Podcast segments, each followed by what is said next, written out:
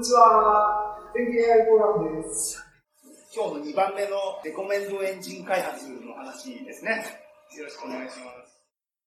はい。レコメンドエンジン開発1週間チャレンジと題しまして、ヤシマが発表いたします。えー、まず、相談に至った経緯なんですけれども、えー、社内、えー、僕が働ける会社の企画で、自由な取り組みを推進する活動があるんですけども、その企画で AI に関することをやることになりました。で、それで、えー、レコメンドエンジンを開発する必要が、開発する必要がありました。で、ちょうどその時に、一木さんからお声がかかりまして、まあ、発表まで2週間弱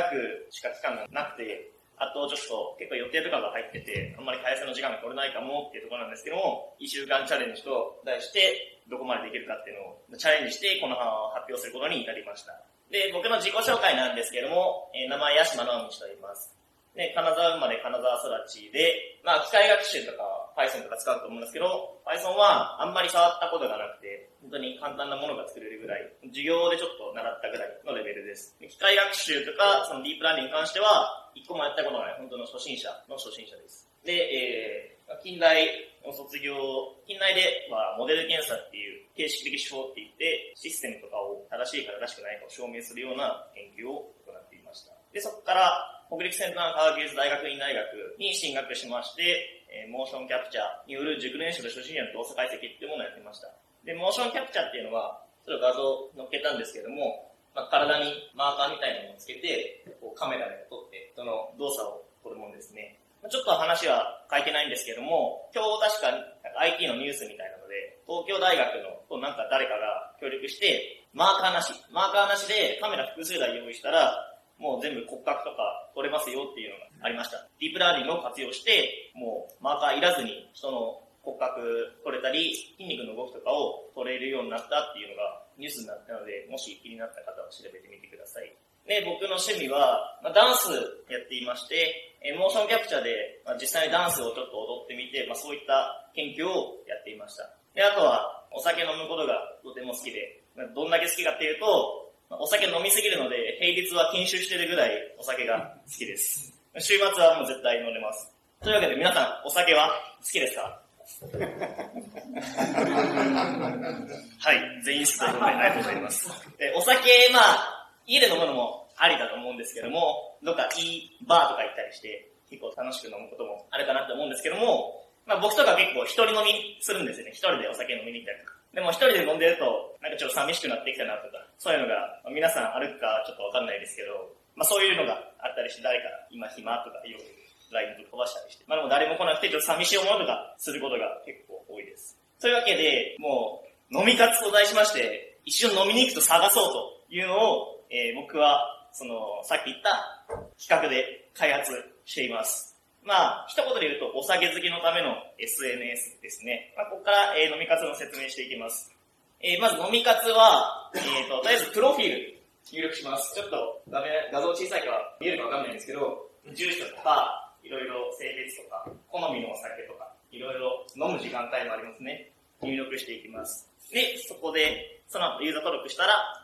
ユーザーを検索します。まあ、ここは今回のレコメンドジの肝なんですけれども、まあ、いろいろフィルターがありますね。好みの差で。で、あと、下の右下の飲み活ってボタンを押したら検索が走るんですけども、検索してユーザーをフォロー。そしてその後、フォローした方とメッセージをやり取りしまして、ちょっと小さいから見えるかわかんないんですけども、大きくするとそんな乾杯のグラスみたいになってますね。で、このボタンを押して、グラスが満たされれば、乾杯いざ飲みに行きましょうというやりとりになるわけです。メッセージは、こんにちは、はじめまして、飲みに行きましょう。もうしょっぱなから結構飛ばしてますけど、そしたら、返しに自分が、はじめまし、飲みに行きましょう。っていうふうにして、お互い同意しているので、乾杯、ボタン、グラスのボタンを押して、乾杯して、いざ飲みに行きましょう。ということですね。これが、えっ、ー、と、飲み活の一連の流れです。寂しい時に、この SNS を開いて、誰か、この知り合いに飛ばして、今暇だから飲みに行こうとか、飲みに来てくれないって、こうやってメッセージを送って実際に読むわけです。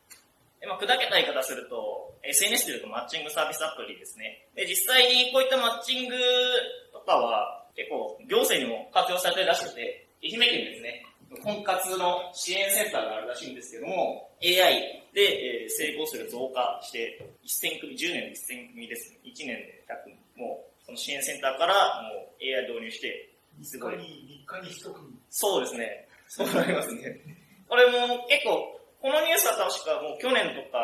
去年か一昨年ぐらいのやつだったかなと思うんで、もしかしたらもっと今増えてるかもしれないですね、AI にすごくなって。で、あと、下の方、婚活アプリの国内市場規模、5年後は1000億円超、社会的な理解進んでるということで、あの、最近結構、婚活アプリ、いろいろサービスが出て、このニュース見たの2、3日前ですね。2、3日前にこれが IT メディアのところに流れてました。まあ多分婚活って言ったら言い方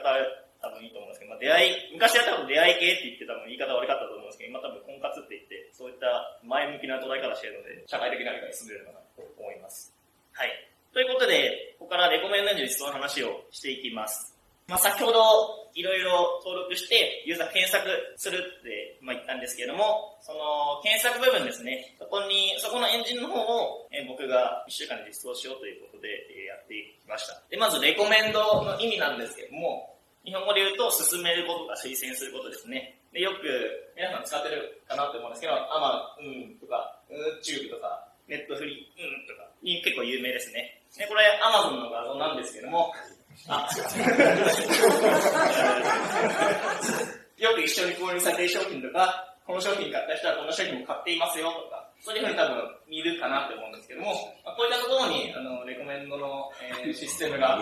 採用されています。で、えーレコメンドの手法には大きく2つの種類があります。で、アイテムベースとユーザーベースというのがあるんですけれども、えーアイテムベースというのは、ある商品 A と関連性の高い商品 B がまずあったとして、商品 A を購入したユーザーに商品 B をレコメンドする。これがアイテムベースですね。類似する商品をレコメンドする。でそれともう一つがユーザーベース。で、えーユーザーベースは、ユーザー A に類似したユーザー B がいるとします。そしたら、えーユーザー A が購入した商品をユーザー B にもレコメンドする。まあこれは、その行動履歴ですね。某通販サイトで言うと、なんか商品をクリックしたとか、購入したとか、そういった履歴とか、あと登録してある性別や年代などからレコメンドをするそうです。レコメンドにはこの2つの方法があります。で、今回実装する手法なんですけども、具体的な名前言うと、協調フィルタリングと言います。で、これは結構代表的なレコメンド手法らしくて、えっ、と、ユーザーベースですね。今回っていうと、あの、ユーザー A に類似したユーザー B さんがいるとします。で、ユーザー A がこれいいねって書いてあるんですけど、あの、乾杯、乾杯ボタンを押したら、一緒に飲みに行きましょう飲みに行くのいいねってしたユーザー。でユーザー A がいいねしたユーザー C をユーザー B にレコメンドするというような、えー流れですね。よく一緒に飲みに行く方が、あいいねし、乾杯ボタンを押したら、あの、まあ、一緒に飲みに行こうってなってるはずなので、まあ、仲がいいと。つまり、相性がいいはず。でこれは、まあ、ちょっと下のプロフィールが見たようなだけではダメっていうのが書いてあるんですけども、例えば、プロフィールにビールが好きって登録してあるとします。で、一緒に飲みに行ったら、え、俺、アサヒビールのが好き。俺、キリンビールの方が好きとか、そこでなんか喧嘩とか、もしかしたらするかもしれないです。焼酎好きでも、この、これちょっと嫌だよ、みたいな。米屋やけど、芋の方がいい。麦の方がいいと。まあ、あるかもしれないです。その、登録してあるプロフィールよりも、実際に飲みに行ってる人の方が絶対仲はいいはず。っていうことで、このユーザーベースの方で、今回はやっています。で、まあ、実装のための調査なんですけども、まあ、ネットでちょっと機械学習、レコメンドとかで調べますと、実際ちょっと似たようなのがありまして、機械学習を使って630万件のレビューに基づいたアニメのレコメンド機能を作ってみよう。で、これで実際になんかカグルの方にアニメのデータセットがあるらしくて、アニメの ID と、あと、レーティング評価ですね。いろいろ入ったデータと、ユーザーの ID と、ユーザーがレートしたアニメの ID、あとその、ユーザーが実際に評価を何、いくらアップ出したかっていう、そういったデータセットがあります。なので、えっ、と、簡単なものであれば、こちらを参考にすれば、実際に多分実装すぐできるかなっていう。で、僕が使っていくのは、Python ライブラリ Scikit-learn というのがあるんですけども、Python のオープンソースの機械学習のライブラリですね。えーこちらの方には、えー分類や回帰、クラスタリングのアルゴリズムがもう入ってて、線形回帰とか、あ決定義の義がちょっと間違ってますね。技じゃなくて、ツリー、木の方です。が、さっき、内木さんの方にも話しなかったアンサンブル合宿とかも入ってます。で、これは、えっ、と、もう簡単にすぐ誰でも使えるようなライブラリですね。で、えー今回の開発していく飲み活アプリの構成図を軽く示しました。でまず、まあ、アプリなのでスマートフォンで操作するんですけども、そこからユーザー登録、自分で登録したり、えープロフィールを更新します。すると、えーそこから、まずデータベースの方に登録、ユーザー登録したりユーザーの更新となります。でそしたら、えー、データベースから AI エンジンの方に行って、アップデートする。または、えっ、と、まあ、普通にユーザー検索して、エンジンの方飛んでって、結果が返ってくるですね。ちょっと、えー、個性雑なんですけども、えー、こういう風な流れになっています。で、今回は、1週間チャレンジということで、ちょっと期間があんまりなかったので、データベース登録したやつからアップデートするっていう、その部分は、今回は実装はできていません。今回は単純にデータを入れておいて、そこから学習してっていう風な流れになっています。で、飲み活アプリ、実際に担当者が4人いて、GUI、さっきの飲み活アプリのなんか画面とかは、そちらにいらっしゃる。はい、あの、画面の方を作ってください。えっと、他に、まあ、Web API を担当する人と、データベース担当する人がいて、まあ、僕はその方の AI の方を担当しているというわけですね。で、えーまず、データなんですけど、まあちょっと話が急に飛んでしまったんですけども、そのユーザーの名前とか、えっ、と、何がお酒好きとかいうのは、JSON ファイルに入っています。で、その JSON ファイルというのは、括弧の中にダブルクオーテーションで囲んだ変数と値をコロンで区切った形式のファイルに書いてあるんですけども、実際に書いてみると、こう、ネーム、田中、酒、ビア、フードビー、簡単に書くとで。Python で JSON ファイルを読み込んで処理するにはどう、とりあえず表示してみようと思って調べたんですけども、なんかいろいろ並んでて、長いし分かりづらいなみたいなのが思って、あと、これで JSON ロードすると、Python 辞書っていうのが、まあ、あるんですけども、それに格納されるらしいんですけども、僕、Python があまり得意じゃないので、ちょっと辞書もちょっとよくわからないなっていうふうに思いました。でそこで、パンダスとかパンダとか言われるようなライブラリがありまして、データ解析を支援する、機能を提供するライブラリですね。で、こちらはデータを前処理して分析に役立てることができるようなライブラリで、実際にこれで使って JSON ファイル読み込んでみると、インポート、パンダス、as ed で、もう ed と readJSON をワンパンでファイルが読み込めました。で、あと、データフレームという表形式で読み込んでくるらしくて、例えば、ちょっとこれ、さっきのと例えとちょっと違うんですけども、JSON で書くと、A、ロー、1、1、2とか、まあいろいろあって、これを読み込んでくる、読み込んで実際に表示させると、こんな形式で表示してくれます。で、ファンダすげえと思って、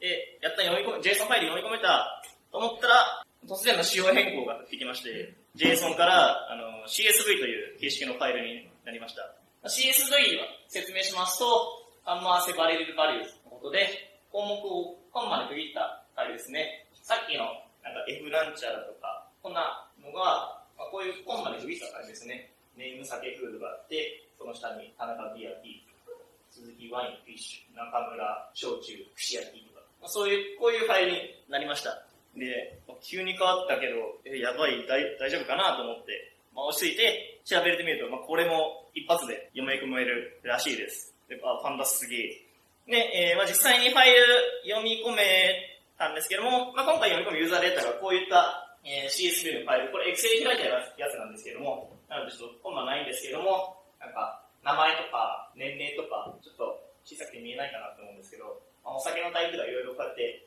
格納してあります。で、あと、ここに空白の欄があるのをちょっと覚えていてほしいんですけれども、ここから、えっ、と、まあ、読み込んだファイルデータ整える必要があります。で、データ、今空白の部分があったんですけども、このパンダスというライブラリで読み込むと、えこの部分は欠損値で、えー NAN っていう風に入ってきます。なので、まあ、これがいらない値なので、え処理する必要があります。まあ、ここにもパンダスが現れる。まあ、パンダスというやつで読み込んだので、その形式で入っているので、まあ、当たり前なんですけども、これで欠損値、今の NAN って書いてあるのを除外するために、ドロップ NA というメソッドが実際にありまして、さっきのは、こう縦一列、列が全部空白ですね。で、で、このアクシスイコール1とすると、すべての値が欠損値の列、さっきのやつですね、削除されます。で、さっきのユーザーデータが、このプロファイルデータありまして、まあこういうリードをして、ドロップ NA で、これちょっと1って書いてないんですけども、まあ、こうすると、ちょっとこれ、実際に画面なんですけども、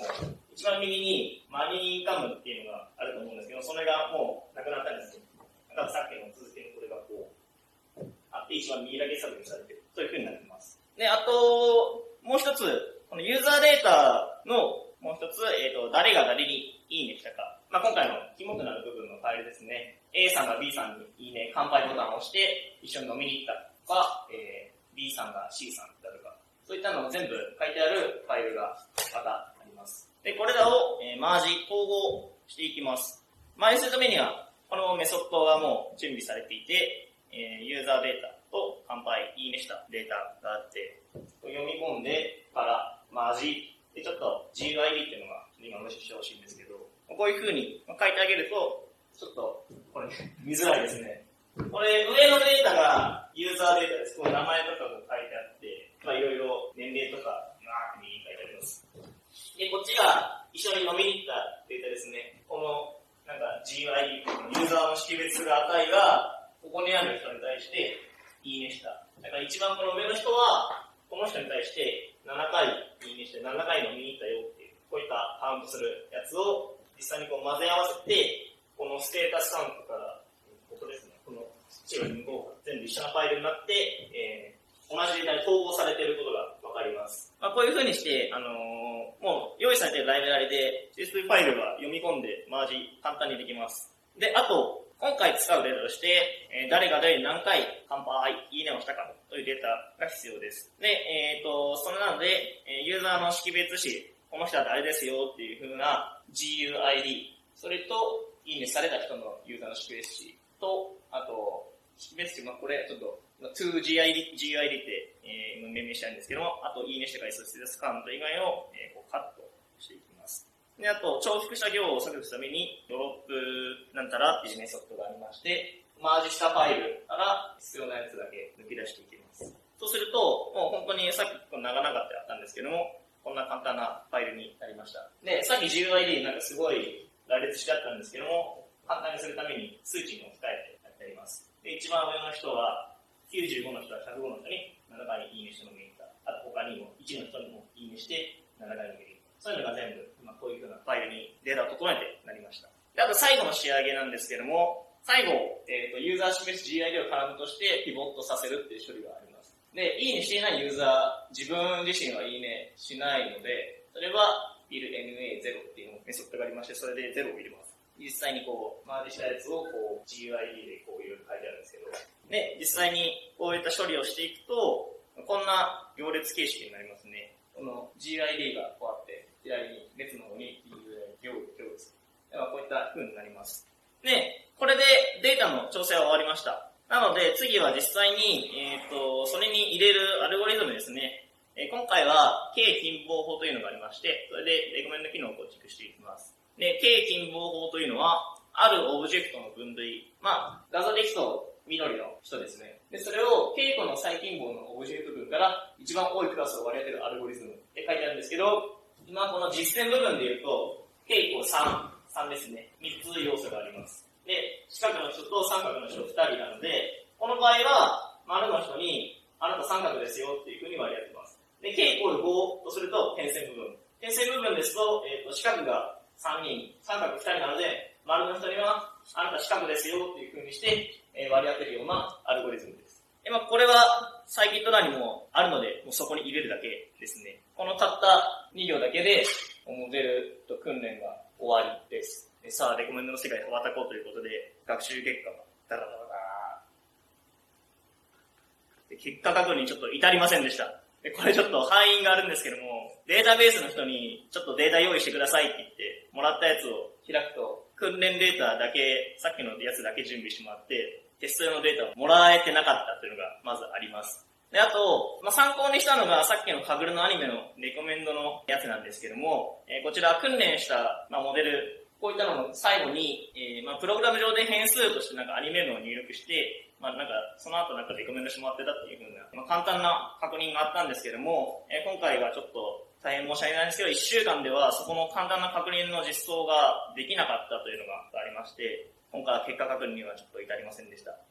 で、思ったことと今後の課題なんですけども、えー実装する上では、まあ、学習させるデータの整理の方が大変だと感じました。あともう一つが、えっ、と、乾杯、いいねボタンを押した数は無限にあります。で、さっきのアニメの例ですと、レーティングがありまして、レーティングで行うんですけど、レーティングは1から10まで限定です。なんですけども、この乾杯ボタン、いいねを押した数は、ユーザーが使えば使うほどだんだん積み重なっていくっていうものです。なので、本当にリリースして何年も経っていくと、本当にいいねの数がグーンと上がっていくと思うんですけども、それだと、まあ、訓練がうまくいかないんじゃないかということで、実際に使う上では、その部分データの前処理が重要だと感じました。で今回は、性的な学習から動的な学習とまあ書いてあるんですけども、実際に訓練用データを用いた性的な学習だったんですけども、実際このアプリを運用するとなると、レコメンダーユーザーの行動履歴、誰が誰にいいねしたから、じゃあこの人とも仲いいよねっていう風にして、動的な学習が必要になるがありますので、そちらの実装部分が、えー必要かなという風に思っています。それだと今回はちょっと結果確認がちょっとうまくいかなかったので、悔しいのでリベンジがしたいなという風に思います。あと、えー、まあ、カグルとかも今、ユーザー登録とかしてやっていこうかなというふうに思うので、チャレンジとかしたら、まだぜひこの次の機会とかあったら発表していきたいなというふうに思います。以上、ご清聴ありがとうございました。えーありがとうございました。